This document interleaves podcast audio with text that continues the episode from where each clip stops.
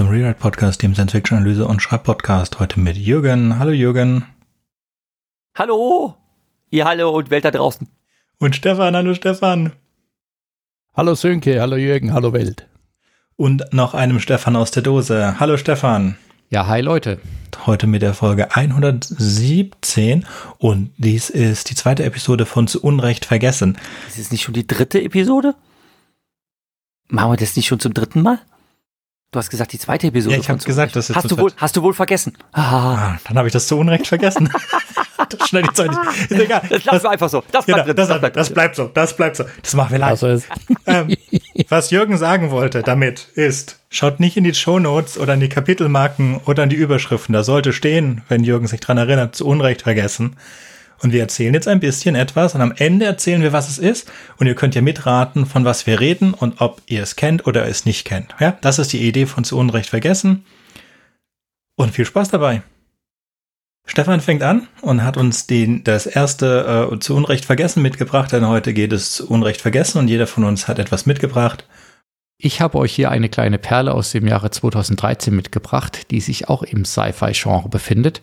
Und wenn ich euch gleich die Hauptdarsteller und den Regisseur sage, dann wisst ihr eigentlich schon, worum es geht. Trotzdem möchte ich euch noch ganz kurz auf die Folter spannen. Naja, ihr habt es in den Shownotes schon gelesen. Er entstand unter der Regie von M. Night Shyamalan mit den Hauptdarstellern Will Smith und seinem Sohn Jaden Smith. Der Film würde mich eigentlich von der Handlung her ansprechen. Ich habe ihn damals im Kino aber nie geschaut, weil er direkt von allen KritikerInnen richtig verrissen wurde. Und habe ihn jetzt erst wirklich in Vorbereitung auf diese Folge mal geschaut. Und ich muss sagen, obwohl der Film gnädige anderthalb Stunden nur hat, habe ich wirklich drei oder vier Sessions gebraucht und ich musste am Schluss auch einige Male vorspulen. Damit habe ich eigentlich auch schon die Frage zu Unrecht vergessen, ja oder nein, fast beantwortet. Aber es lohnt sich vielleicht trotzdem ein, zwei Takte zu dem Film zu sagen. Zum einen ist er ja gar nicht wirklich vergessen, denn ich glaube, er taucht ja in schöner Regelmäßigkeit auf, wenn man über die wahrscheinlich schlechtesten Filme der letzten 20, 30 Jahre spricht, die größten Flops und natürlich auch vielleicht die größten schwarzen Male in der Historie von M. Night Shyamalan oder auch Will Smith. Wobei ja Shyamalan auf jeden Fall noch ein, zwei, drei andere schlechte Filme gemacht hat. Ich persönlich muss übrigens sagen, ich mag eigentlich seine Art von Filmemacherei und kann eigentlich bei fast allen Filmen irgendwas finden. Aber dieser Film wirklich setzt dem Ganzen die Krone auf, sage ich euch. Und es ist wohl auch so, dass sich alle Beteiligten von diesem Film distanziert haben. Shyamalan sagt selbst, er hat mit dem Film eigentlich abgeschlossen, er will damit nichts zu tun haben, auch keine äh, Regie-Credits. Und ohnehin wäre es ja eigentlich so, dass Will Smith mehr oder weniger Regie geführt hat und er hat nur die Kamera eingestellt. So hat er es jetzt mal klingen lassen. Will Smith selbst sagt auch, dass er total bereut, diesen Film mit seinem Sohn umgesetzt zu haben und dass er quasi so ein, seinen Sohn da so ein bisschen reingecoacht hat. Das Ganze hat auch ziemlich zu Verwerfungen innerhalb der Familie geführt. Und keine Ahnung, ob das vielleicht letztlich dann zu dem geführt hat, was wir jetzt neulich auf den Oscars gesehen haben. Ja, aber vielleicht nochmal äh, für alle, die den Film noch nicht gesehen haben, ganz kurz die Handlung. Wir befinden uns im Jahr 3000 Schlag mich tot. Die Menschheit musste von der Erde wegsiedeln, weil die durch Klimakatastrophe unbrauchbar wurde. Hat auf einem neuen Planeten eine Heimat gefunden und da waren unter anderem die sogenannten Ranger instrumental, diese Migration zu leiten und durchzuführen. Unser Hauptdarsteller Cypher Rage, was auch ein fantastischer Name ist, ähm, gespielt von eben Will Smith, war einer dieser Ranger Allerdings ist es dann auch so, dass auf der neuen Erde nicht alles glatt lief, denn dort hat sich eine Alienrasse breit gemacht, die die Menschheit fast in die Vernichtung gejagt hätte. Und diese Alienrasse zeichnet sich dadurch aus, dass sie eigentlich blind ist und die Menschen anhand der Pheromone ortet, die sie ausstoßen, wenn sie Angst haben. Und wenn ich das sage, dann ahnt ihr schon, dass natürlich unser Cypher Rage jemand war, der so knallhart ist, dass er keine Angst verspürt hat. Deswegen konnten ihn diese Aliens auch nicht sehen, ähm, und dieses Phänomen nennt man in der Zukunft Ghosten. Ghosten ist ja das, was wir sonst kennen, wenn jemand nicht mehr auf unsere Nachrichten antwortet. In der fernen Zukunft ist es, wenn die Aliens eigentlich sehen. Ja, und so hat er eben ähm, gegen die Aliens kämpfen können. Andere haben diese Art des Kampfes übernommen. Ähm, und nun will sein Sohn in seine Fußstapfen treten.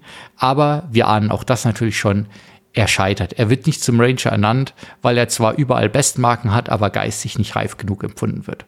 Die beiden machen sich dann zusammen auf einen Trip äh, in einem Raumschiff, in dem sie auch einen von diesen Aliens transportieren.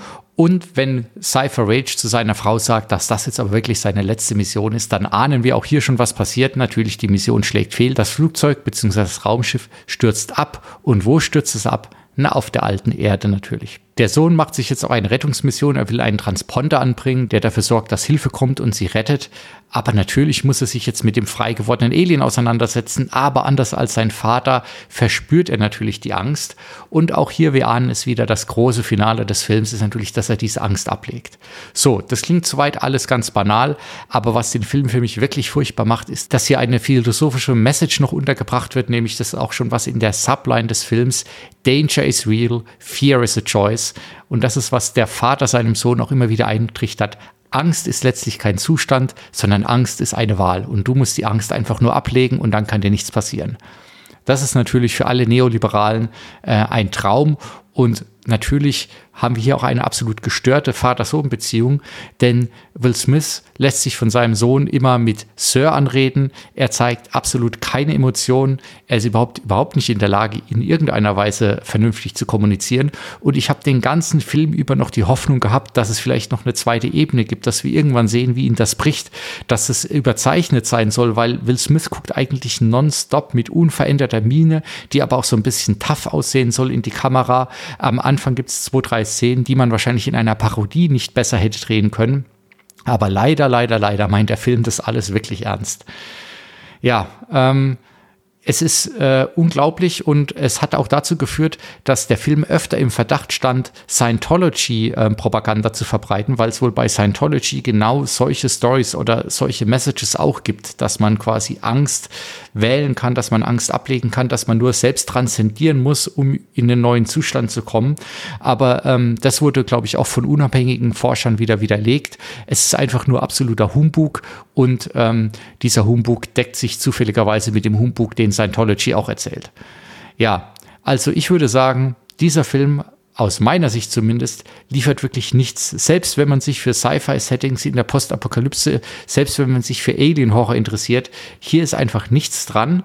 Ähm, es ist alles vorhersehbar. Es wird nie gruselig. Es wird auch nie eine Art von Spannung aufgebaut, weil man natürlich von Anfang an weiß, wie, wie das Ganze ablaufen wird, weil es so offensichtlich geschrieben ist.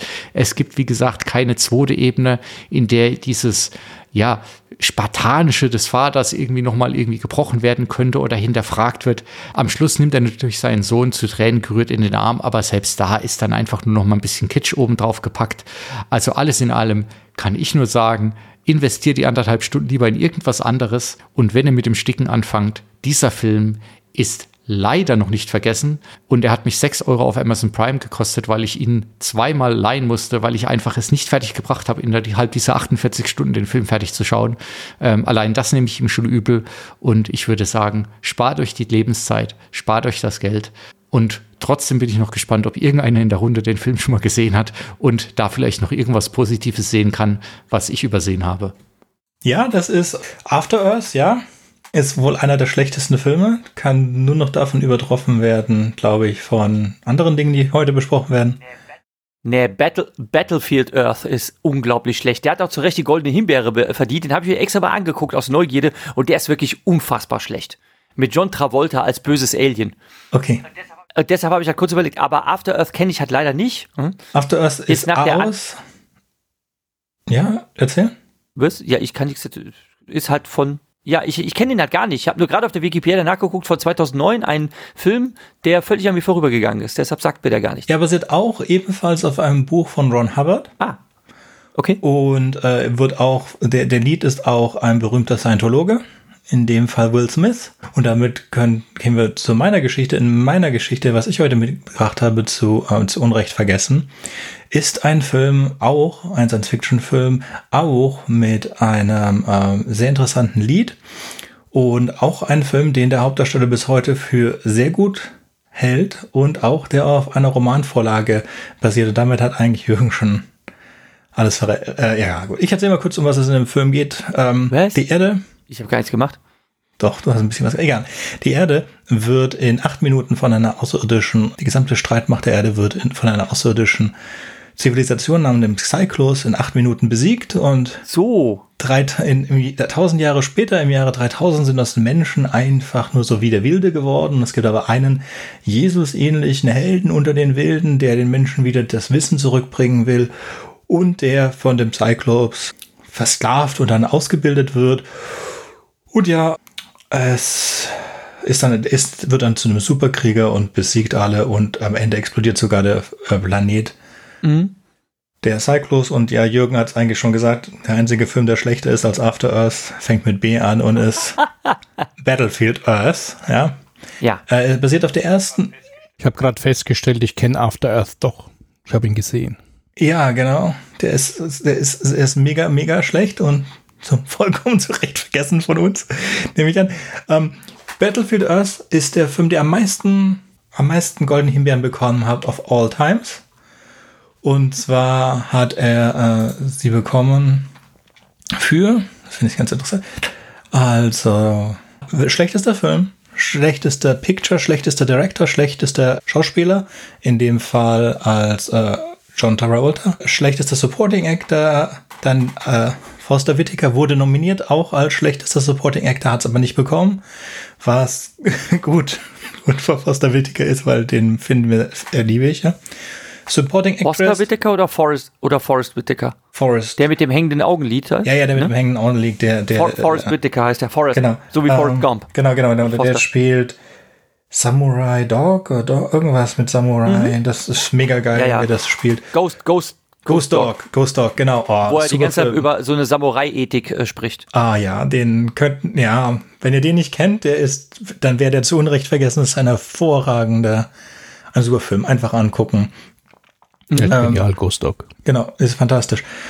Schlechteste Darstellerin, schlechtestes Screenplay, schlechtestes Screen Couple, sch äh, schlimmstes Drama der letzten 25 Jahren, schlimmstes Picture Disaster of the Decade, Worst Actor of the Decade, wieder John Travolta, wurde nur nominiert, hat er diesmal nicht gewonnen, Worst Picture und so weiter und so fort. Also er hat wirklich alles an, an äh, Golden Raspberries, ähm, und Stinky Barry, äh, St äh, Stinker Back Bad Movies Award, also die äh, Stinker Bad Movies Award. Schlechte Filme, einfach Awards hat er auch gewonnen. und äh, die Yoga Awards hat er auch bekommen for Worst Actor Ever. Oh nein, Quatsch, for Worst Foreign Actor. Egal, John Travolta. Hammer, Hammer, Hammer. Ach so, Worst Hairstyle hat er auch gewonnen. Dann für alle. Also, die tragen ja alle. Ähm, Aber die hat doch so Tentakelperücken. So genau, genau. Äh, das sind keine, keine Tentakel. Also, ich muss sagen, als ich gesehen habe, habe ich ihn auf DVD gesehen. Ich besitze auch die DVD irgendwie. Ich fand ihn amüsant, vergesslich. Es ist, es ist wirklich einer der Filme, der so schlecht ist, dass man ihn gesehen haben muss. Und der eigentlich gar nicht so schlecht sein müsste, aber es ist halt unglaublich bescheuert, was die Leute da erzählen, was da passiert. Ähm, äh, alles. Es ist ein, einfach alles, wo man sich da wirklich, ja, okay, nein, nein, nein, nein. Also wirklich. Ähm, ja, also ich finde, er schlägt After Earth noch in, in vielen, vielen Dingen. Und dazu vielleicht, hoffentlich, zu was anderem. Das will ich doch hoffen.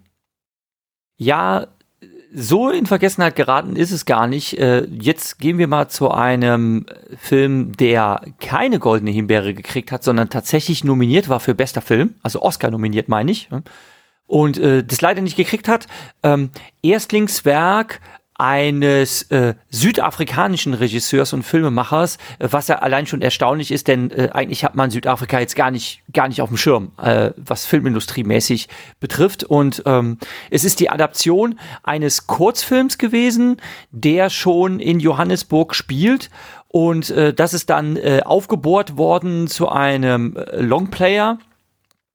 Und es geht um Aliens wieder, aber diesmal ähm, ja, sind die Aliens nicht die bösen Eroberer, die alles platt machen, sondern sie sind die äh, richtig übel unterdrückten Underdogs. Und der ganze Film ist eigentlich eine äh, ins Alien-Szenario verschobene Parabel, äh, welcher die Apartheid thematisiert. Nämlich der Filmemacher Lil Blotkamp ist auch äh, dort aufgewachsen in Südafrika und hat in seiner Kindheit die Apartheid selbst noch erlebt. Und wir sprechen von District 9 aus dem Jahre 2009. Der thematisiert, dass ein außerirdisches Raumschiff ähm, über Johannesburg strandet, obwohl es gar nicht abstürzt, sondern es schwebt einfach über der Stadt und ähm, hängt da halt reglos rum, Kommunikationsversuche äh, gelingen nicht und schließlich dringt man in das Schiff ein, um äh, dort ja äh, festzustellen, dass es sich wohl um eine Art äh, Gefangenentransport handelte, denn da sind sehr heruntergekommene insektoise A Aliens, äh, die dann äh, aus dem Schiff heraus ähm, in ein ja äh, Notunterkunftsflüchtlingslager äh, verfrachtet werden, was eigentlich unmittelbar unter dem schwebenden äh, Raumschiff sich befindet. Und das entwickelt sich ganz schnell zu einem Slum. Und dieser Slum wird halt District 9 genannt. Und der Name ist schon eine Anspielung auf den District 6, den es damals in Johannesburg tatsächlich gegeben hat. Denn irgendwann entschließt man sich, weil die ganze Sachlage eskaliert, ähm, mit äh, Querelen der Außerirdischen in Konflikt mit den ter terrestrischen Bewohnern, ähm, dass man überlegt, die umzusiedeln in District 10. Und äh, das soll ein Camp etwa 200 Kilometer äh, außerhalb von Johannesburg sein. Und bei diesen Umsiedlungsaktionen, äh, ähm, die wenig zimperlich verlaufen, läuft dann einiges schief. Und die Hauptfigur, ich kürze das jetzt ein bisschen ab, wird ähm, infiziert, äh, unabsichtlich äh, mit einer Art... Ähm, ja, Virus oder Substanz, die dann dazu führt, dass es sich langsam auch in einen Alien transformiert. Und das macht ihn sehr interessant für die Menschen, denn die Aliens haben äh, eine unfassbar äh, beeindruckende Waffentechnologie dabei, äh, die aber für die Menschen nicht nutzbar ist, weil diese Waffen äh, geeicht sind auf die DNA von Aliens. Und jetzt hat äh, die Hauptfigur ähm, auf einmal so einen so einen clownartigen Arm und kann damit diese Waffen bedienen. Und deshalb versucht man sich seiner äh, zu bemächtigen ähm, was soweit nicht funktioniert und mehr möchte ich jetzt nicht spoilern. Der Film ist ähm, sehr cool gemacht, weil er insbesondere am Anfang im Dokumentarstil gemacht ist und mit einer sehr ruckeligen, verwackelten Handkamera. Ähm, das, was ein Jahr zuvor äh, Cloverfield gemacht hat, äh, äh, führt halt District 9 2009 fort, ähm, indem er halt dadurch extrem realistisch wirkt, obwohl ähm, die erzählende Kamera sich ganz schnell von dem Dokumentarstil auch löst. Also es ist so eine Vermischung aus Szenen im Dokumentarstil, als wäre da so ein äh, äh, Reporter-Kamerateam unterwegs und einer ganz normal erzählenden Kamera, ähm, die einem das Geschehen vermittelt. Aber ähm, er ist halt Effekte technisch ziemlich beeindruckend gemacht. Es gibt auch ein paar äh, schöne Sachen in der IMDb zu lesen, wie zum Beispiel, dass die ganzen Szenen von dieser ähm, Zwangsumsiedelung ähm, tatsächlich alle improvisiert sind. Also die Hauptfigur begleitet mit einem Kamerateam rennt halt durch die Slums und ähm, äh, treibt die Leute werden halt auch aus ihren Hütten vertrieben und dann gibt's halt äh, so ein paar Reibereien und Querelen und diese ganzen Dialoge äh, sind rein improvisiert. Also man hat sich wahrscheinlich nur so grob zurechtgelegt, was da so passieren soll und dann ja, äh, hat man das Ganze halt laufen lassen und dadurch wirken diese Szenen tatsächlich sehr äh, realistisch und authentisch. Und die, ähm, ja, die Unterdrückten und Vertriebenen sind eben keine Schwarzen, sondern sind halt Aliens. Aber die Parabels offensichtliche spielt ja auch alles in Johannesburg. Ja, sehr, sehr sehenswert. Ich habe mir nochmal angeschaut, recht unterhaltsam. Und ähm, im Jahr 2021 wurde angekündigt, dass es wohl eine Fortsetzung geben soll mit dem Titel District 10. Ähm, ja, und da wird halt sehnsüchtig drauf gewartet. Jüngste Ankündigung oder das, was Neil Blomkamp gesagt hat, ähm, äh, es, lassen es aber wieder schwarz aussehen, denn das scheint einfach in der Production Hell zu versauern. Also wer weiß, ob da irgendwann noch mal was kommt. Sönke, du hast deine Zweifel angemeldet, oder? Du sagst, das wird nie passieren. Aber schon geklärt, um welchen Film es geht? Ja, District 9, habe ich gesagt. Ah, hast dich zurückgelehnt oder was einen Kaffee holen? Ja, ja, habe ich schon längst gesagt, worum es geht. Nein, ich habe hier kein. Ich, ja, genau, ich trinke so viel Kaffee. Nein, mich hat, was du erzählt hast, erinnert an einen anderen Film und zwar an Alienation. Kennst du den? Mhm. Und das, ist eine Serie. Es ist, ist, ja, es ist eine Serie, die fängt mit. Ich kenne die Serie. Die fängt mit einem Piloten an und du weißt, diese Piloten sind Spielfilmlänge.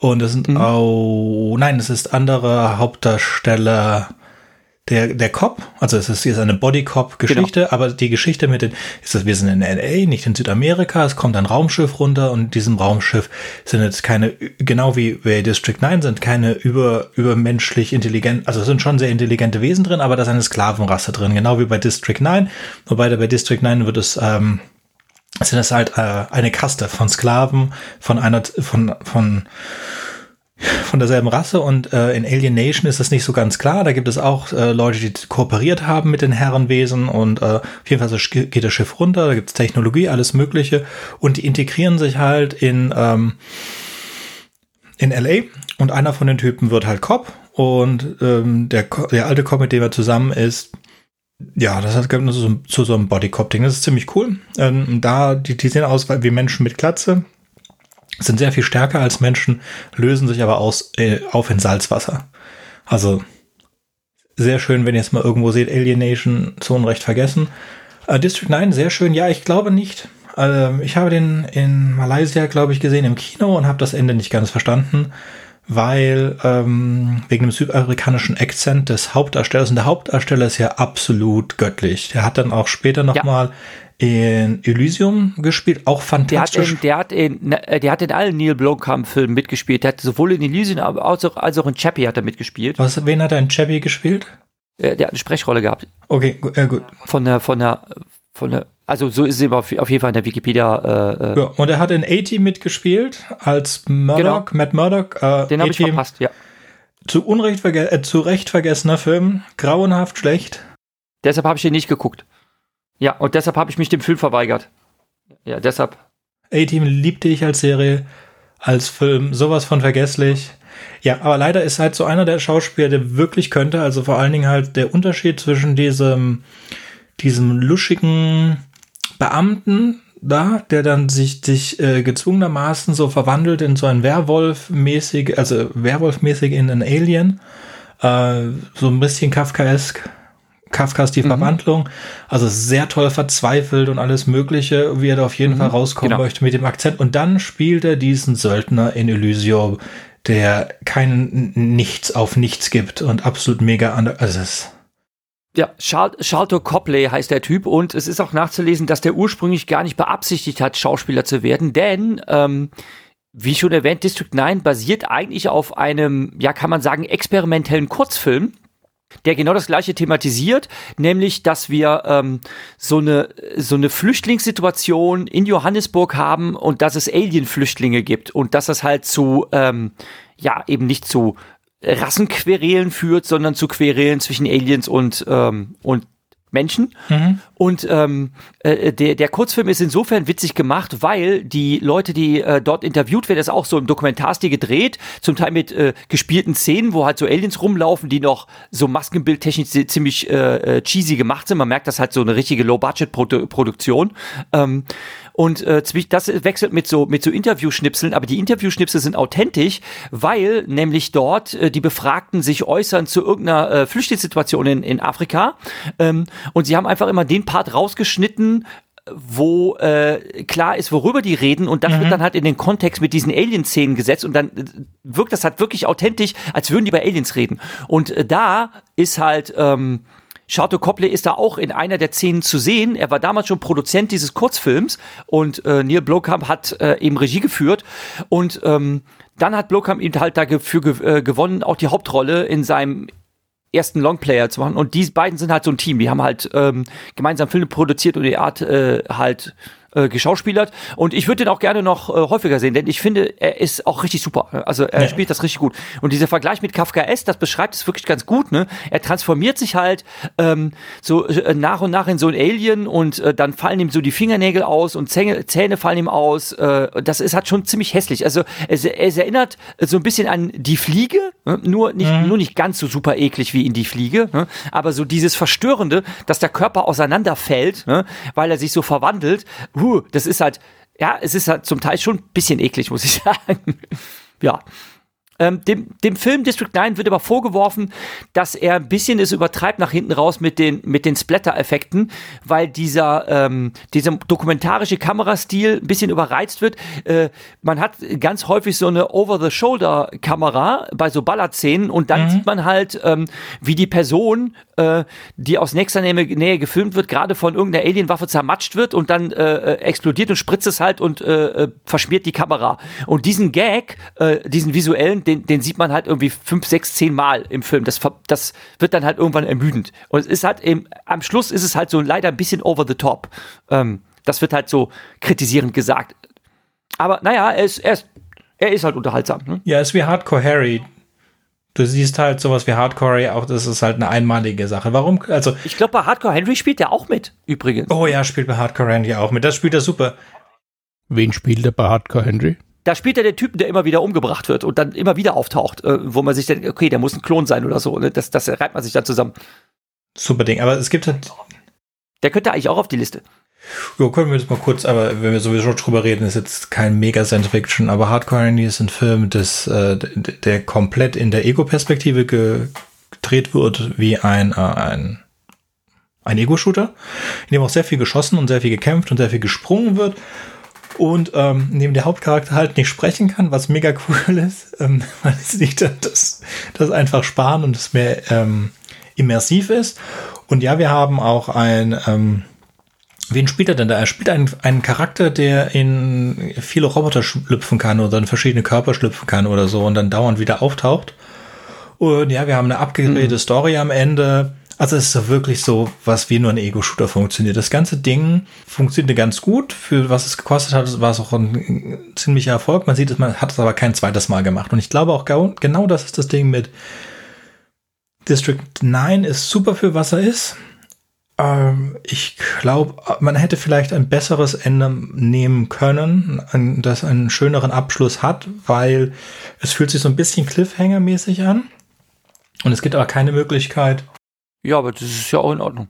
Es ist, in Ordnung. es ist ein gutes Ende, das ist keine Frage. Es ist nur so, dass es keine Möglichkeit gibt, das weiter zu, weiter zu. Ich finde, ich finde nicht, dass es eine Möglichkeit gibt, ein District 10 zu machen, vor allen Dingen, wenn man gesehen hat, wie er dann sich weiterentwickelt hat. Elysium war noch sehr gut.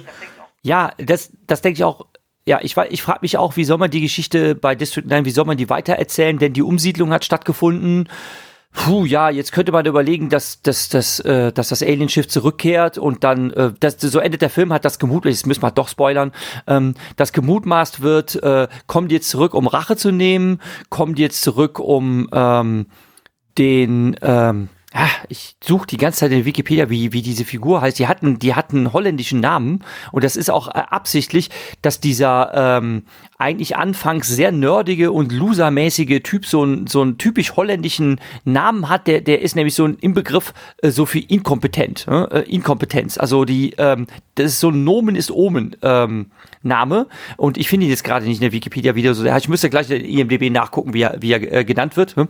Und ähm, äh, dem wird einfach das Versprechen gegeben, er verbündet sich dann halt so Enemy Mine mäßig ähm, mit einem der Aliens und hilft dem zur Flucht und das Schiff kann dann zum Schluss wieder starten und er verspricht ihm äh, three years I promise, also in drei Jahren wird er zurückkehren und ähm, die Fangemeinde hat ja eigentlich darauf gehofft, dass drei Jahre später die Fortsetzung von District 9 kam. Naja, er war 2009 hm, die drei Jahre sind längst rum. Ne?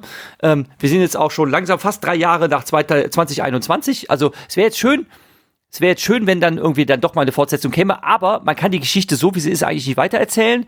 Und wenn du jetzt daraus dann irgendwie so eine Independence Day Geschichte machst, also dass auf einmal so übermäßig techno technologisch überlegene Raumschiffe da ankommen und Krieg gegen die Menschheit führen, nee, das ist eigentlich nicht dieselbe Geschichte. Ne? Eigentlich ist es nämlich ein bisschen seltsam, diese Aliens, obwohl sie so eine Sklavenrasse waren, haben unfassbar krasse Waffen. Ne? Und ähm, Hallo, ich bin Mirko Stauch von den Arkham Insiders. Ich bin bei Rewrite, weil ich mich den Jungs aufgedrängt habe. Ich habe die irgendwann mal angeschrieben und wollte einfach mitwachen, weil ich von dem Konzept begeistert bin. Ich liebe Podcasts, ich liebe Science Fiction. Ich versuche zu schreiben und da dachte ich, hier bin ich richtig. Ich bin bei einigen Folgen dabei, unter anderem über Ted Chang und über Philip K. Dick. Wenn ihr mitmachen wollt, wenn ihr Lust habt, auch über Science Fiction und andere Dinge zu sprechen, übers Schreiben, über Fantasy, macht einen Vorschlag. Ihr findet uns auf allen gängigen Podcast-Plattformen und schreibt uns einfach an über Twitter oder die Adresse, die ihr dort findet. Viel Spaß. Nee, das ist halt das der Punkt. Es sind ja keine Sklaven, es sind einfach nur die Dummen. Die haben halt nur sehr wenig Intelligente, die sich aber körperlich überhaupt nicht unterscheiden und wir sehen halt nur zwei einen intelligenten Captain oder von der Führungsriege und seinen Sohn oder mhm. sein Kind. Geschlechtsmäßig ist das alles, alles unklar und der Rest ist halt unglaublich dumm. Die, die benehmen sich ja die ganze Zeit wie irgendwelche Betrunkene und die werden so high von Katzenfutter. Äh, mhm. das, das ist süß, ja, weil Alf von wollte auch immer Katzen essen und dann die essen halt Katzenfutter, lustig. Ja, man hat sich, man, in, in der IMDB ist zu lesen, die haben halt überlegt, was sie, was sie äh, nehmen wollten. Ähm, und das ist tatsächlich auch eine Anspielung auf, auf äh, einen Schwarzmarkt in Südafrika, wo halt mit irgendwelchen Billigramschprodukten ähm, die Underdogs abgezockt wurden. Ähm, ja. Irgend so was, irgend so ein Junk, irgend so ein Junkfood-Zeug, ne? äh, äh, wo man halt dann irgendwie regelrecht so süchtig nach wird wie nach äh, Schokoriegeln oder Coca-Cola oder sonst irgendwie was, was zu totalen Wucherpreisen äh, denen verkauft wurde. Und darauf ist es eigentlich eine Anspielung und man hat sich nach mehreren Produkten hat man sich dann für Katzenfutter entschieden, dass es das sein sollte. Also gut, jetzt rein jetzt mal wieder von der Schriftstellerei.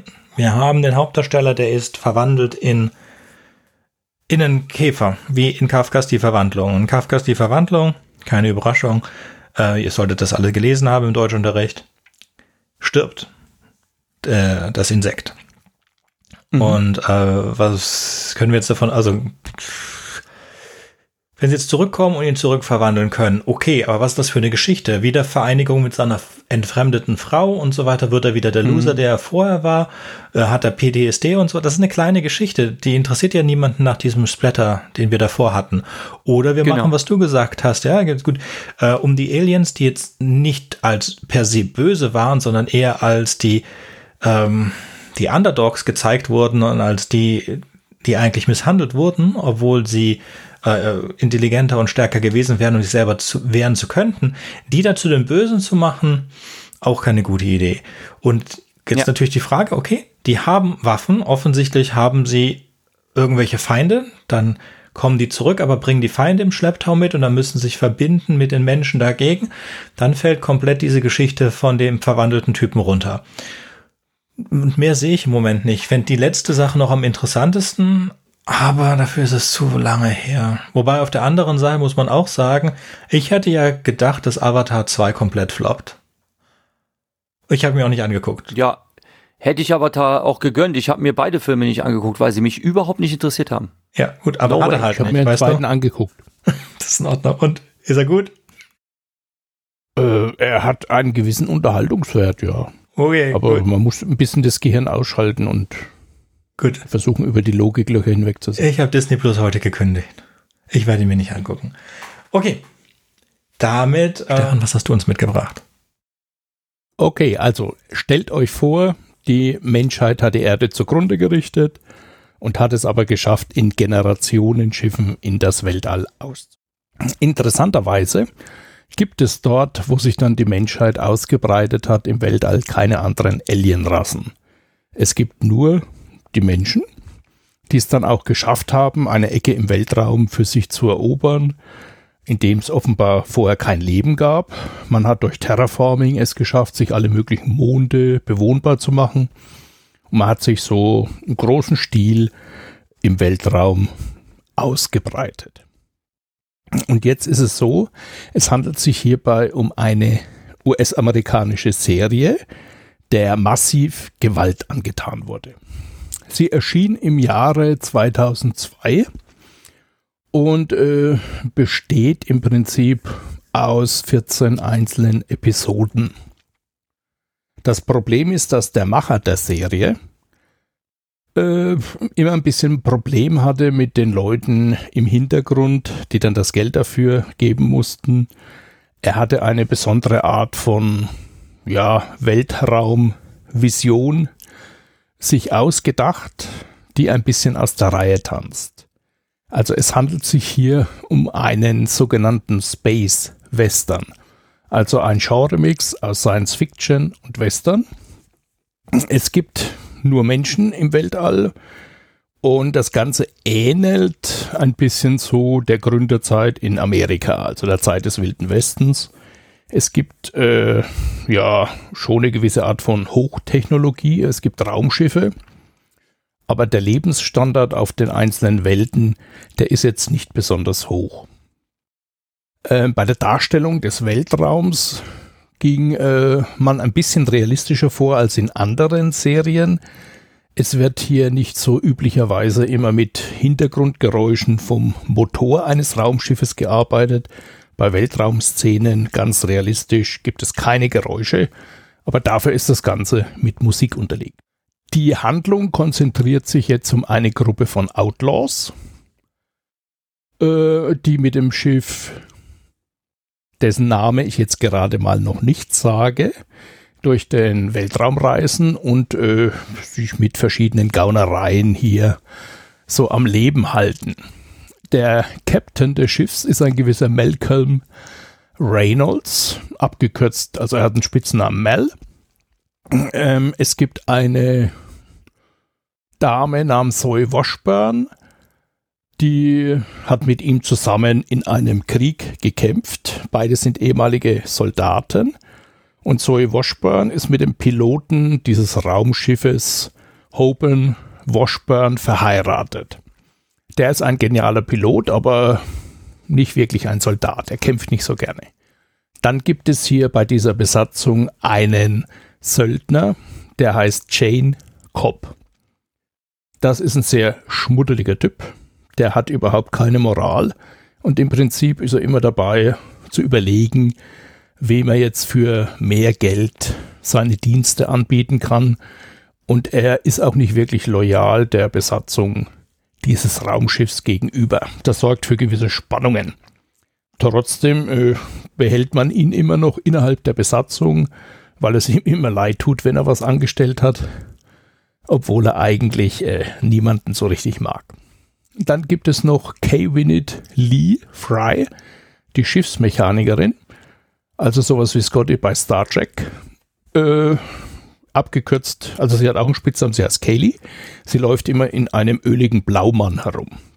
Das ist auch so ein Zug dieser Serie, was die Serie einzigartig macht. Bei Star Trek und ähnlichen Utopien ist immer alles so neu, so geleckt. Die neueste Technologie, alles vom Feinsten, alles glitzert, glänzt, blinkt. Bei dieser Serie ist es so, alles was da vorkommt, hat einen Used Look, sieht also schon verbraucht aus, gebraucht aus, ein bisschen schmuddelig. Und die Leute sind jetzt nicht eindeutig weiß oder schwarz, sondern eine Mischung aus beiden. Das war jetzt so die Kerncrew dieses Raumschiffs, das auch der Serie den Namen gibt. Und es gibt jetzt auch noch ein paar Schiffsgäste. Es gibt Inara Serra, das ist eine Kurtisane in dieser Gesellschaft, die von der sogenannten Allianz regiert wird gibt es ein Kurtisanenwesen. Die Kurtisanen haben äh, ja einen sehr hohen gesellschaftlichen Stellungswert, Stellenwert und äh, sind sowas wie ein Staat im Staat sozusagen. Diese Inara Sarah ist also mit dem offiziellen Begriff eine sogenannte Companion. Auf dieses Schiff äh, flüchten sich zwei Personen, ein Geschwisterpärchen. Der Mann heißt Dr. Simon Tim, also dem Namen nach, also erkennt man schon, er ist ein ausgebildeter Arzt. Und River Tim ist ein hochbegabtes Mädchen, die aber irgendwie geistig. Dann gibt es noch einen Geistlichen, der sich auch auf dieses Schiff verirrt. Der heißt Shepard Dariel Book, der offenbar über eine militärische Vergangenheit verfügt. Dann gibt es noch verschiedene Bösewichte, unter anderem gibt es noch eine Rasse von Kannibalen, die sogenannten Reaver. Man erfährt lange Zeit nicht, wer das sind und wo die herkommen. Also jetzt ist es wohl an der Zeit, dass ich mal den Namen verraten muss, wie diese Serie heißt. Ähm, das Raumschiff trägt den Titel, äh, den Namen Firefly, weil es mit seinem glühenden Antrieb aussieht wie ein Glühwürmchen. Aber das war jetzt eigentlich falsch. Das Raumschiff gehört der Firefly-Klasse an. Es trägt den Namen Serenity. Jetzt wissen die Fans natürlich schon, worum es geht. Es geht um die Serie Firefly, die 2002 in den USA erschienen ist und äh, von Joss Whedon gemacht wurde. Der Name allein hat schon gereicht, um in mir die Neugierde auf diese Serie zu wecken, als ich das mal mitbekommen habe. Wer Joss Whedon kennt, weiß, von ihm ist Angel und Buffy. Hm, Buffy und Angel. ja. Die Serien. Genau, und er hatte immer so gewisse, ja, äh, kuriose Ideen, die seine Sachen dann auch wirklich interessant machen. Also ich bin Joss Whedon-Fan in dieser Beziehung, muss ich sagen. Und äh, diese Serie Firefly wurde jetzt äh, ja das Schlimmste angetan, was man eine Serie machen kann. Sie wurde nach der ersten Staffel eingestellt. Und äh, das, obwohl es. Es gibt nicht mal eine Staffel. Genau, es wurde nicht mal fertig eine Staffel gedreht. Ja, es gibt nur 14 Folgen. Genau. Und das äh, damit nicht genug. Man hat auch noch den Pilotfilm am Anfang abgelehnt. Da hat sich Fox geweigert, den auszustrahlen. Und dann hat man die ersten zehn Folgen gesendet und äh, war dann der Meinung, okay, die wird abgesetzt und hat dann doch äh, so als letzte Folge den Pilotfilm dann ausgestrahlt.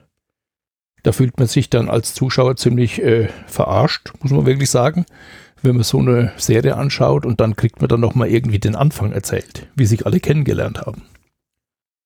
Ähm, ein Jahr danach wurden dann noch die restlichen drei Folgen nachgeschoben und äh, merkwürdigerweise hat man das im deutschen Fernsehen dann auch gemacht. Also das äh, hat dann das Konsumverhalten doch etwas gestört. Und weil es so eine Fangemeinde jetzt gab, die dann immer wieder drauf gedrängt haben, dass da nochmal was nachgedreht werden soll, äh, so entstand auch kurioserweise ein abendfüllender Kinofilm. Der hieß jetzt Serenity Flucht in neue Welten der dann jetzt so, ja, die Geschichte um das Geschwisterpaar äh, Simon und River Tam näher beleuchtet und erklärt, warum äh, River Tam so verstört ist und besondere Kräfte hat und was das alles mit der Allianz zu tun hat und so weiter. Ich weiß es nicht, inwieweit ich noch. Ja, das ist so ein Sargnagel. Also man kann sich den Film angucken, nachdem man die Serie gesehen hat. Ja, Sargnagel ist ein guter, guter Begriff. Das hat mich so so frustriert, dieser Film. Oh. Ja, man kann es aber auch lassen. Damit haben sie wirklich alles abgewürgt. Ja, also man sollte den Film sich lieber nicht antun, denn der lässt einen dann wirklich nur schlecht gelaunt zurück. Weil sie damit halt wirklich alles ausgerottet. Die lassen mehrere Figuren hops gehen. Sie würgen die ganze Story ab. Sie killen das ganze Worldbuilding. Es ist so deprimierend. Das ist so wie Highlander 2 gucken. Dann hast du überhaupt keinen Bock mehr. Nee, in, in dem Fall aber beenden sie einfach den Plan. Du weißt, wir hatten schon mal besprochen, du machst bei einer Serie, planst immer mit vier Staffeln. Das heißt, du hast mhm. halt einen Arc vorbereitet für vier Staffeln. Wenn du dann siehst, noch, dass zwei Staffeln gut läuft, dann ziehst du halt den Arc auf sechs Staffeln raus. Das merkst du auch, dass da einfach nur halt Drehbücher da sind für oder nie, nur eine Idee da ist für vier Staffeln. Das merkt man dann, wenn, wenn es nach in der fünften Staffel so richtig langweilig wird, dann ist es halt so, oh, die hatten nur Ideen für vier Staffeln und jetzt walzen sie es halt aus, weil es so besonders gut funktioniert hat. Oder sie haben gar keine Idee, mhm. wie sie es abändern sollten. So, hier hatten sie wenigstens einen Plan, wie sie wo sie enden wollen nach vier Staffeln. Und ähm, da haben ein paar Leute nicht mitgemacht. Und ja, auch Leute wollten dann raus und es sollte emotional um was gehen. Hm, ja, es ist, ich würde es nicht gucken. Also wenn ich nur mal die Wahl hätte, äh, Firefly ohne Serenity zu gucken, würde ich den Film weglassen. Der Film gibt dir nichts. Wünschte, ja, ich wünschte, ich könnte es ungeschehen machen, Serenity geguckt zu haben. Äh, das hat mir echt die Laune verdorben. Und die Ironie des Ganzen ist, dass tatsächlich mir ein Schüler von dem Serenity-Film so vorgeschwärmt hat. Und dann habe ich irgendwann die Firefly-Serie geguckt, um dann festzustellen, ah, da gibt's noch einen Film danach. Und dann habe ich mich erinnert und von dem Film hat der Bub geschwärmt. Verrückt, ne? Wie kann man denn so so verirrt sein, den Film gut zu finden, wenn man dann zuvor die Serie geguckt hätte und dann eigentlich denken würde, das kann man doch nicht machen. Ne?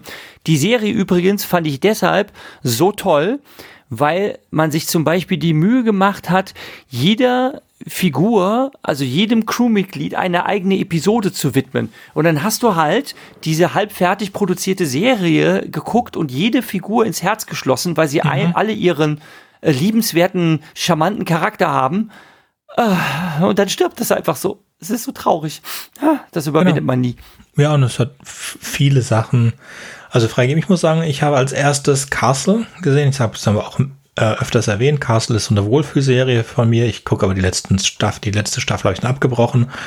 Aber so der Anfang, die ersten Staffel von Castle waren sehr nett. Castle ist ein ähm, Schriftsteller, der äh, mit Schreiben reich geworden ist. Das können wir uns alle wünschen.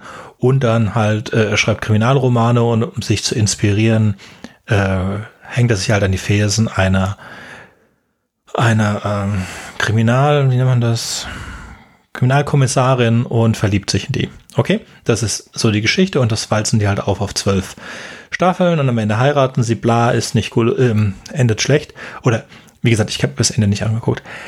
Was ich sagen wollte, ist, dass der Hauptdarsteller ist halt dieser Nathan Fillion und da gibt öfter, weil der, der Mann hat, liebt wirklich sein Firefly.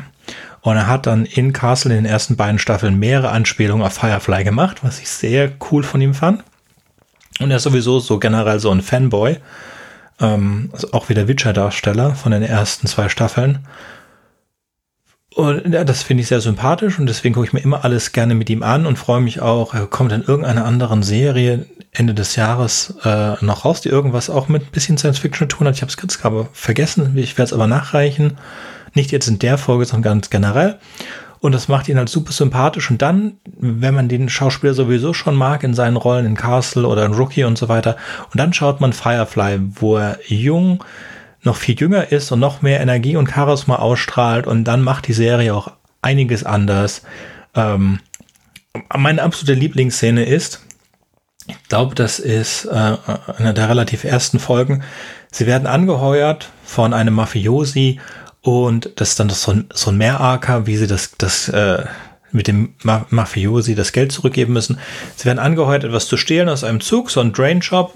Ja, also okay, fein, machen wir, kein Problem.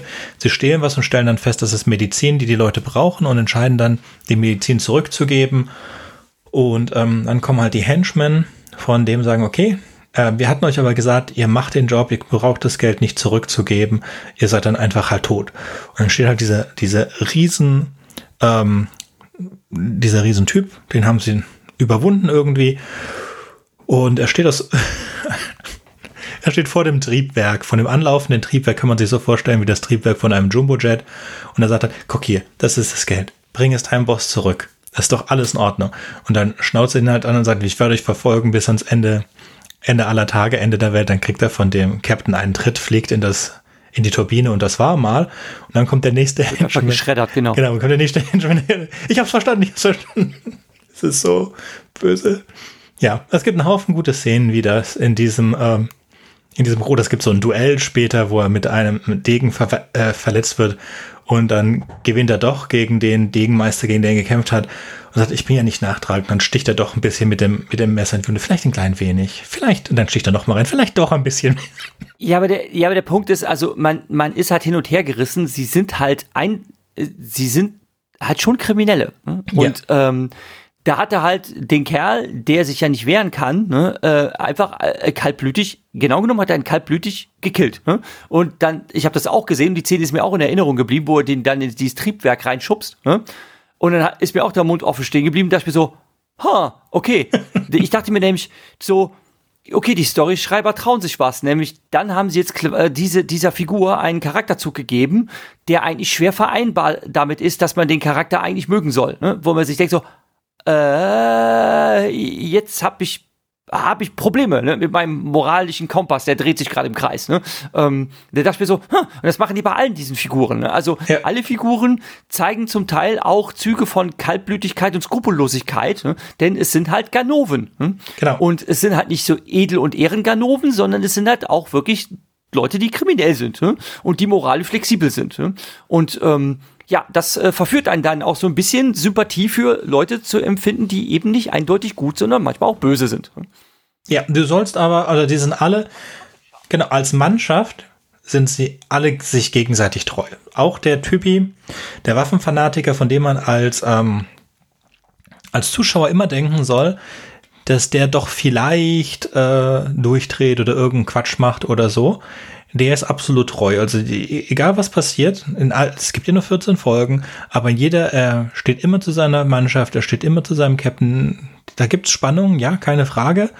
Er macht nie die geringsten Anstalten, irgendetwas zu tun gegen die, gegen die Crew. Für ihn ist das Schiff und die Crew sein Zuhause.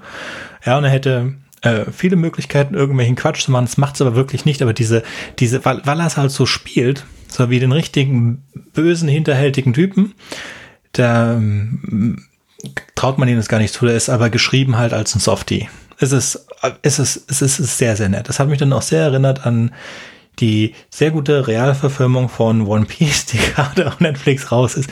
Und da geht's ja auch eigentlich noch mal mehr extremer darum, dass es sich so eine, eine, eine, eine Piratencrew bildet und die absolut zusammenhält. Also ja, hat mir sehr gut gefallen. Wie gesagt, wenn ihr unbedingt, ähm, wenn ihr unbedingt äh, Space Zombies braucht, dann schaut auch noch Serenity, weil da gibt es Space Zombies. Und es wird, ja, es werden viele Dinge erklärt, die ähm, die Serie über vier Staffeln. Die ich nicht wissen will. Ja, ich, ich, unter, ich unterschreibe das mit Jürgen. Viele Sachen, die du nicht wissen willst, aber hey, ähm, hat auch ein paar ganz nette Szenen. bisschen. Also wenn man die Serie mag, dann wird man wohl kaum der Versuchen widerstehen können, den Film anzusehen. Ja, ich, ich glaube schon. Ich glaube schon. Ja, und danach bedauert man es. Das, das ja. ist, glaube ich, ja, manche Pillen muss man halt schlucken. Was mich auch erinnert, ist halt ähm, Farscape. Kennt ihr Farscape? Einzelne Folgen. Ja, fand ich aber sehr schwach. Also, ja, aber Farscape ist ähnlich. Farscape hat ein, zwei äh, äh, Staffeln gehabt und, und Stefan, kennst du Farscape? Einzelne Folgen, wie gesagt, das hat mich nicht so mitgerissen. Also genau, einzelne Folgen. Ja, für die, für die, die es nicht kennen, ich setze jetzt auch keine Kapitelmarke dafür. Ähm, ein Astronaut aus der Gegenwart geht, wird durch ein Wurmloch auf ein, ein außerirdisches Gefängnisschiff gebracht und die Leute sind, äh, haben extreme Face, Face äh, Make-up. Und dann entspinnt sich da halt eine immer kruder werdendere Geschichte über äh, Wurmlochwesen und alles Mögliche. Und auch diese Geschichte wurde irgendwo dann in einer der späteren Staffeln, aber erste, zweite, dritte Staffel vielleicht gecancelt. Und auch da gab es dann nach langem, langem Druck der Fans einen Film, der auch niemanden wirklich glücklich gemacht hat. Das habe ich nur gelesen. Ich habe den Film nicht geguckt. Ich habe, glaube ich, ein paar mehr Episoden geguckt als ihr aber ich habe es auch nicht komplett verfolgt. Ich habe nur es äh, gesehen, als ich damals nach Serenity, na sorry, nach ähm, Firefly geguckt habe und mir überlegt habe, ob ich es kaufen sollte, kam halt dieser Vergleich auf mit dem äh, mit dem Ende, dass es auch sehr hohen Fandruck gab und so weiter. Um jetzt einen anderen Science-Fiction-Comedy-Serie äh, zu besprechen, bei dem das überhaupt nicht geklappt hat, aber auch dann auf, auf Druck der Fans einen Film gab, der auch niemanden glücklich gemacht hat, das ist Alf. Weil Alf hat ja auf diesem Mega-Cliffhanger geendet, dass Alf von FBI oder so festgenommen wurde. Und dann haben die Fans ja gesagt, das kann ja nicht sein. Und dann gab es halt diesen Fernsehfilm, in dem die ganze Familie Turner überhaupt nicht vorkam. Oder Kinofilm. Ja, den habe ich auch nie gesehen. Nein, das solltest du auch ähm, wirklich nicht. Das ist das. Äh ja, ja. Ich wollte noch eine Sache ansprechen. Ähm, also dieses Worldbuilding von Firefly hat mir auch ganz gut gefallen. Ähm, Stefan hat das schön erzählt. Also sie haben, die Menschheit hat es geschafft, sich auf den Weg zu machen ähm, und hat äh, den Weltraum besiedelt und äh, die Welt, in der das Ganze spielt, ist einfach eine sehr dicht besiedelte, ähm, wo äh, man zwischen verschiedenen Planeten und Monden halt sehr schön hin und her äh, cruisen kann. Aber es ist, finde ich, absolut plausibel, dass Technologie und insbesondere Hochtechnologie einfach extrem teuer ist. Und je weiter du weg bist vom Zentrum der Zivilisation, desto geringer ist die Technologie, was auch vollkommen naheliegend ist. Ne? Wenn du halt auf irgendeinem so Planeten bist, ne, wo du froh sein kannst, wenn du fließend Wasser hast, weil du an einem Fluss gebaut hast, ne? aber wo es sowieso keine gesicherte Elektrizität gibt, denn dafür brauchtest du einen Generator ähm, und irgendeine äh, Energiequelle, na gut, man könnte Windräder bauen oder sonst was, aber normalerweise bräuchst du halt irgendeinen Kraftstoff zum Verbrennen, den hast du nicht. Hm? Ähm, aber Pferdefuhrwerke, hm? die funktionieren eigentlich immer. Hm? Und ähm, ganz normale Schießpulverbetriebene Waffen funktionieren halt besser und verlässlicher als irgendwelche Strahlenwaffen.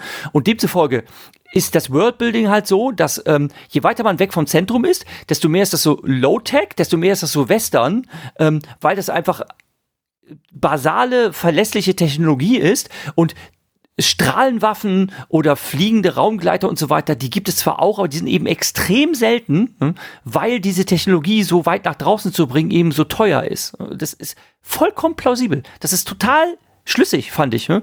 Und deshalb fand ich diesen Genre-Mix aus Science Fiction und Western auch, also ich habe das voll abgekauft, weil ich mir dachte, das leuchtet total ein. Hm. Ähm, ich, mir hat das gut gefallen. Das fand ich eine sehr pfiffige Idee. Mhm. Wollte ich nur mal loswerden doch. Ja, hast du vollkommen recht. Wobei, das hat mir, das hat mir halt nicht, also, dass man trotzdem, um jetzt ein bisschen zu spoilern bei Serenity, dass man trotzdem einen kompletten Planeten vergessen kann. Ja, also irgendwo habe ich mal gelesen, es ist ein Sonnensystem mit 48 Planeten oder Monden äh, oder auf jeden Fall bewohnbaren Himmelskörpern. Okay, das ist eine schöne Anzahl, reicht super gut aus für, ähm, für eine komplette Serie. Aber dass man da einen Planeten komplett vergessen kann oder einfach so tilgen kann, das halte ich für ein bisschen fragwürdig. Und dann war, sah auch der Planet gerade halt nicht so danach aus, als hätte er Minimaltechnologie besessen. Weil die haben ja schon einiges da angestellt. Aber ja, egal. Wie gesagt, der Film, wollen wir nicht über den Film zu viel reden. Den kann man zu Recht vergessen. Den kann man zurecht vergessen. Korrekt. Damit haben wir es für heute, oder? Schöne kurze Folge. Ja. ja ähm, schöne kompakte Folge. Genau. Beim nächsten Mal fangen wir ein Thema an, wir lange aufgespart haben, und zwar anlässlich, es gibt einen neuen Babylon 5 Film, es ist ein Animationsfilm, und deswegen so. reden wir das nächste Mal über Babylon 5. Anhand des oh. Babylon 5 Animationsfilm. Da muss ich tatsächlich doch gucken. Das hast du mir gar nicht gesagt. Ist, ach, der kommt noch, der kommt noch raus. Nein, nein, den, den Film gibt's jetzt schon für zwei, drei Euro auf Amazon Prime zu leihen und das werde ich auch tun. Ich habe es auch noch nicht gemacht. Ähm, ich fand es einfach nur einen sehr, sehr schönen Grund, mal über Babylon 5 zu reden. Ja, das können wir gerne machen. Gut, ja, da freue ich mich drauf. Dann fantastisch. Ähm, apropos was aktuelles, äh, apropos was aktuelles, ich habe gerade heute, wo wir das aufzeichnen, ist es heute Donnerstagabend ähm, und der ist heute am äh, 14.09. Äh, auf Platz 1 auf Netflix und ich habe ihn angefangen zu gucken. Jetzt muss ich gerade, äh, 59, glaube ich. Vor 59 Millionen Jahren ne, ähm, oh. spielt mhm. dieser Film ähm, mit dem äh, nicht schöner gewordenen Adam Driver. Äh, der ist noch genauso hässlich wie äh, damals in seiner Rolle als Kylo Ren. Äh, ähm, und die Rahmenhandlung ist, äh, was heißt Rahmenhandlung? Also die, die, äh, die Ausgangssituation ist, dass es schon ein Menschengeschlecht viel älter als die Menschheit gibt und äh, dann gibt es so ein äh, Schiff, äh, also so ein Schiff havariert und äh, der äh, Pilot ist Adam Driver gewesen und die ganzen Kryokammern sind kaputt, aber einen Überlebenden gibt es auch noch, so ein kleines Mädchen und dann schlägt er sich auf den Planeten durch, ähm, um zu so einer Rettungskapsel zu kommen. Also sein Schiff ist zerbrochen und muss zum anderen Trümmerteil des Schiffes äh, kommen und dann ähm, wird ähm, die große Überraschung gelüftet, sie befinden sich auf der Erde vor 59 Millionen Jahren, als die noch von Dinosauriern beherrscht wurde. Ne? Und dann denkt man sich eher so, ach nee, ne? so ein Pseudo-Jurassic Park-Ding. Ich habe den Film bis zu zwei Dritteln durch, ich musste unterbrechen für die Podcast-Aufzeichnung, aber ich muss sagen, er ist eigentlich recht solide. Also er ist nicht so sinnlos reißerig wie diese blöden Jurassic Park Filme, wo ich nach dem ersten schon die Schnauze voll hatte von der ganzen, von dem ganzen Franchise. Ne? Ähm, er ist eigentlich, also er ist eigentlich ganz okay. Äh, er ist nicht überborden mit sinnlosen Dialogen, denn ähm, er und dieses Mädchen sprechen nicht dieselbe Sprache, sie können sich kaum verständigen. Und ähm, ja, der Film besticht tatsächlich eher durch seine Bilder, aber auch nicht durch seine übertriebenen Action-Szenen. Ich finde tatsächlich sogar, ja, er ist sogar relativ schlüssig, muss ich sagen. Er ist recht. Mhm geradlinig. Also, okay. also ich kann verstehen, warum er auf Platz, also äh, nur so. Na, war das Neues. Ja, war im Kino, hatte, hat nicht besonders, die Folge kommt relativ schnell raus, glaub Sonntag schon. Ähm, hm? Nein, gar nicht wahr. Nächste Woche erst. Nächste Woche Sonntag. Also wir haben schon ein paar Tage. Da ist er ist wahrscheinlich egal. nicht mehr auf Platz 1. Ja, ich weiß nicht, ob ich ihn angucken werde, aber der hatte schlechte Kritiken im Kino und wie du gesagt hast, ganz okay. Und ich muss ehrlich sagen, es ist jetzt gerade letzt, also es vor ein paar Wochen, vielleicht vor vier Wochen, hätte ich noch angeguckt, aber in den letzten zwei Wochen kam so viel Zeug raus, so viel Zeug raus. Äh, ich habe ich hab Dune noch nicht neu geguckt, also Dune ist äh, Mhm, stimmt, den müsste man, den muss man auf jeden Fall nochmal gucken. Ja, dann, dann, dann, ähm, wie ist das andere? Die der Planet der tausend Städte, bla bla bla, Valerien und die Stadt der tausend Planeten oder so. Ähm, das läuft gerade und das so ein halbes Dutzend wirklich, wirklich guten Zeugs ist gerade auf Netflix und Amazon ähm, ja. ja. dass man eigentlich gucken möchte, wo ich auch gesagt, uh. Valerian ist auch, der ist, Valerian ist auch richtig, richtig super. Ich habe die Comicreihe damals geliebt und der ist, boah, das ist so toll adaptiert. Der Film hätte eigentlich viel mehr Aufmerksamkeit für die gehabt. Ich finde richtig toll. Der ist visuell, ist der Film eine Orgie. Der ist, oh, der ist so, so überladen mit so tollen Details. Das ist richtig ja. super. Also, der gefällt mir richtig gut. Einzige Einzige Scha einzig schade ist der, der, ähm, so die, die männliche Hauptrolle, die ist total viel besetzt, ne? Der Typ, ähm, äh, ähm, äh, äh, jemand hat mal scherzhaft gesagt, ähm, der sieht aus wie ein, äh, wie, wie ein Drogendealer, der sein eigenes Zeug nimmt. Äh, Finde ich, das ist eine gute Beschreibung. Ne? Also okay. er sieht überhaupt nicht aus ne? wie, die, wie die Literaturvorlage, wie der hübsche Valerian. Also die Cara, Cara Delevingne, wenn ich den Namen richtig ausspreche, dieses Topmodel, äh, die die Veronique spielt, ne, die ist eine Besetzung, die ist okay, ne? Aber er ist die totale Fehlbesetzung. Der sieht, der sieht viel zu wenig aus wie die, wie die Comicfigur. Da hätte man so ein, so ein Michael Fassbender in Jünger hätte man nehmen müssen, ähm, um den Valerian richtig zu verkörpern. Ja, schade. Okay. Schade, schade. Aber dann, wir hören uns beim nächsten Mal und hier geht's nochmal zur Wiederholung, dann beim nächsten Mal um Babylon 5. Und damit hören wir euch beim nächsten Mal. Tschüss, wiederhören. Ciao. Wartet, ich habe noch was vergessen. Wenn euch unser Podcast gefällt und ihr vielleicht sogar mitmachen möchtet, würden wir uns über Nachrichten von euch freuen. Ihr erreicht uns unter anderem über podcast at rewrite-podcast.de, Twitter oder Reddit. Über Kritik und Kommentare freuen wir uns natürlich auch. Ihr könnt uns unterstützen, indem ihr uns weiterempfehlt und bewertet, zum Beispiel auf iTunes, Spotify oder YouTube oder auf jeder anderen Podcast-Plattform, die uns führen. Zum Mitmachen braucht ihr nichts weiter zu haben als ein Headset und das kostenlose Programm Studio Link Standalone. Ihr könnt eigene Themen vorschlagen oder ihr sucht euch etwas aus unserem Sendeplan aus. Den Sendeplan und die weiterführenden Links findet ihr unter rewrite-podcast.de slash mitmachen. Und ihr könnt auch bei unserem Geschwister-Podcast Podyssey reinhören. Podyssey veröffentlicht alle zwei Wochen eine Kurzgeschichte aus den Genren Fantasy und Science Fiction. Wenn ihr ein paar von unseren tollen Podcast-Aufklebern haben möchtet, dann schickt uns einfach eine Nachricht mit eurer Adresse und wir schicken euch Aufkleber. Tschüss! Thank